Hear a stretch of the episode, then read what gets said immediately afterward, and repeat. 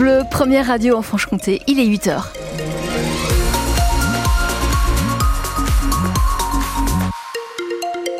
C'est tranquille sur les routes franc-comtoises en ce moment. Vous nous signalez tout problème au 03 81 833 111. Côté météo, Christophe May Le temps sera gris hein, et humide en Franche-Comté aujourd'hui. La Haute-Saône devrait bénéficier d'éclaircies selon Météo France, mais elles sont pas très très nombreuses quand même. Et les maximales plutôt 12, 10 à 12 degrés. Voilà, et on fera le point complet juste après les infos. C'est le dernier week-end des championnats du monde de biathlon en République tchèque. Et a priori, la moisson de médailles de l'équipe de France devrait continuer. Il y en a déjà huit, hein, dont la moitié en or, et une cinquième semble promise dès aujourd'hui euh, à partir de 13h45 au relais féminin.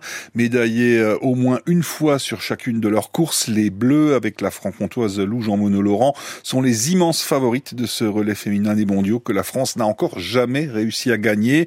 Les garçons, eux, avec dans leur rang le Jurassien Quentin Fillon-Maillet sont champions du monde en titre du relais masculin, mais ce sera compliqué de conserver ce titre cet après-midi face à l'armada des Norvégiens encore plus impressionnante cet hiver. Julien Laurent.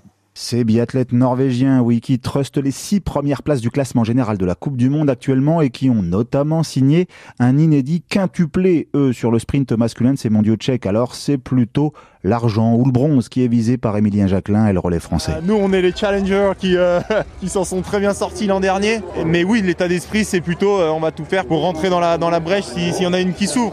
Déjà jouer une médaille, parce que voilà, je pense que cette année, plus que jamais, il y a un mot qui s'appelle l'humilité. voilà, on va déjà jouer la médaille et on sera très content. Toujours aucun podium individuel cet hiver en plus pour les Français, mais quand même deux fois l'or en relais mixte sur ces mondiaux pour Quentin Fillon-Maillet. moi, clairement, cette année, j'ai fait des meilleurs tirs sur les relais j'ai pu en faire un individuel. je sais que euh, le fait qu'il y, a de la déception un peu individuelle euh, de façon collective euh, chez les garçons, ça, ça nous remobilise encore plus sur les, formats relais. Et puis sur toutes les courses individuelles de ces mondiaux tchèques, 1 à 3 Français à chaque fois dans le top 10, voire mieux, rappelle Eric Perrault. On est quand même 3 dans les 10, 3 dans les 8, 2 dans les 6, c'est quand même solide je trouve, en tout cas on progresse. Donc voilà, d'un point de vue collectif, on sait qu'on est fort, donc ça peut payer, tout est possible. Avec Fabien Claude aussi cet après-midi, qui était déjà du relais bleu champion du monde l'an dernier, alors qui sait, parfois, l'histoire se répète.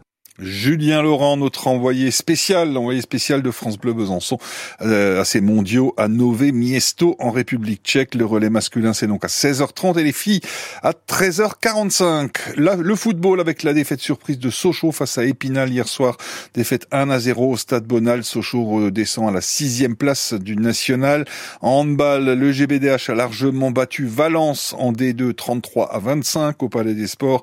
Et puis les basketteurs du Bezac en National 1 se sont sont inclinés euh, face à Caen. Ils se déplaçaient à Caen 104 à 80. Les tracteurs seront de sortie ce matin à Besançon. Oui, 15 jours après la mobilisation dans toute la France du monde agricole, la coordination rurale demande au gouvernement de concrétiser ses promesses. Elle appelle euh, donc à manifester à partir de 10 heures devant la préfecture à Besançon.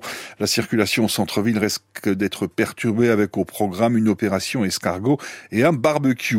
Autre manifestation prévue ce matin sur le secteur de Pem en Haute-Saône où une partie des habitants et le maire se mobilisent contre le projet de construction chez leurs voisins de Damartin-Marpin dans le Jura tout proche d'une zone d'activité artisanale et commerciale au rond-point des quatre fesses. Les opposants dénoncent l'artificialisation des sols, le mépris de l'environnement et pointent le risque de disparition des petits commerces du centre-bourg de PEM. Manifestation à partir de 9h et toute la matinée donc autour de ce rond-point des quatre fesses. Hier, ce sont des parents d'élèves et des enfants qui ont manifesté devant la grille de l'école primaire de Micourt à Baume-les-Dames. Affublés de casques de chantier et de gilets jaunes, ils ont voulu dénoncer les nuisances et le manque de sécurité pour les enfants depuis le mois de septembre à cause du chantier de la nouvelle école. Les enfants sont obligés de cohabiter avec les engins et les ouvriers et de traverser pratiquement ce chantier pour atteindre leur salle de classe. Bah, c'est un peu pénible en fait. Quand on arrive, on a peur de se faire rouler dessus. Il y a des camions qui arrivent à fond la caisse. Au début, c'était des simples ouvriers sur site. Maintenant, on a des engins, on a les Manitou, les tractopelles qui circulent au milieu de nous. Hier, sur le parking ici, c'est un camion qui a décidé de venir euh, récupérer une pelle au moment où les enfants arrivaient. Bah, je suis tombée et puis bah, là, par là-bas. Je, suis tombée à cause d'un caillou. Si, quand il pleut, c'est de la boue, du coup, on glisse. hier, par exemple, il y avait une entreprise qui était là pour faire euh, l'enrobé. Donc ils disaient qu'ils avaient une journée d'intervention, donc ils trouvaient très étrange de venir pour une journée alors que euh, les vacances c'est la semaine prochaine, que là ils venaient euh, pendant les- le temps où les enfants étaient là. Hier, les moments, on pouvait pas repartir au boulot parce qu'il y a un gros camion qui chargeait. quoi. C'est dangereux, quoi. Paroles de petits et grands manifestants recueillis par Caroline Félix.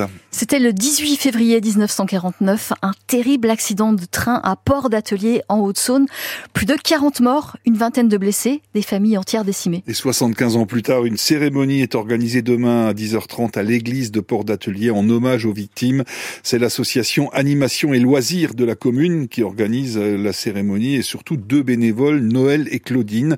Leur famille n'a pas été victime de l'accident, mais ils tiennent à ce qu'on n'oublie pas ce drame dont on a trop peu parlé selon eux. C'est surtout le devoir de mémoire, parce qu'en fait, c'est un, un déraillement qui n'a jamais été, euh, je veux pas dire, euh, décidé, ou il n'y a pas eu de communication, il n'y a rien eu du tout, en fait. Ça s'est étouffé, en fait. On ne sait pas pourquoi que personne n'en a parlé. D'ailleurs, il y a beaucoup de personnes de port d'atelier qui ne savent pas. Qu'il y a eu cet accident. Oui, oui, oui. Une anecdote, j'ai un, un copain qui a six mois de moins que moi, le fils du boulanger. On n'en a jamais parlé à la boulangerie avec ses parents. Personne n'en a parlé. Il y a eu un déclenchement qu'on voulait faire quelque chose euh, parce qu'on a dit après nous, si on fait pas quelque chose de notre génération, ça sera complètement oublié. Et pour le déraillement de port d'atelier, ben, pff, oui, ça sera dans les oubliettes. On n'aurait rien fait, les gens n'auraient jamais retrouvé déjà le lieu de l'accident. Ben oui, parce qu'on ne le savait pas. Hein on ne le savait Oui. pas du tout. On savait Que pas. je pense quand même 40 morts. euh, On est tous les deux d'ici de Port Atelier, on savait pas qui était le, le lieu de l'accident. Et sur ce lieu de l'accident, l'association a installé une stèle il y a dix ans. Les bénévoles ont désormais un autre projet, créer une voie verte à la place des rails qui sont toujours là au milieu d'une friche.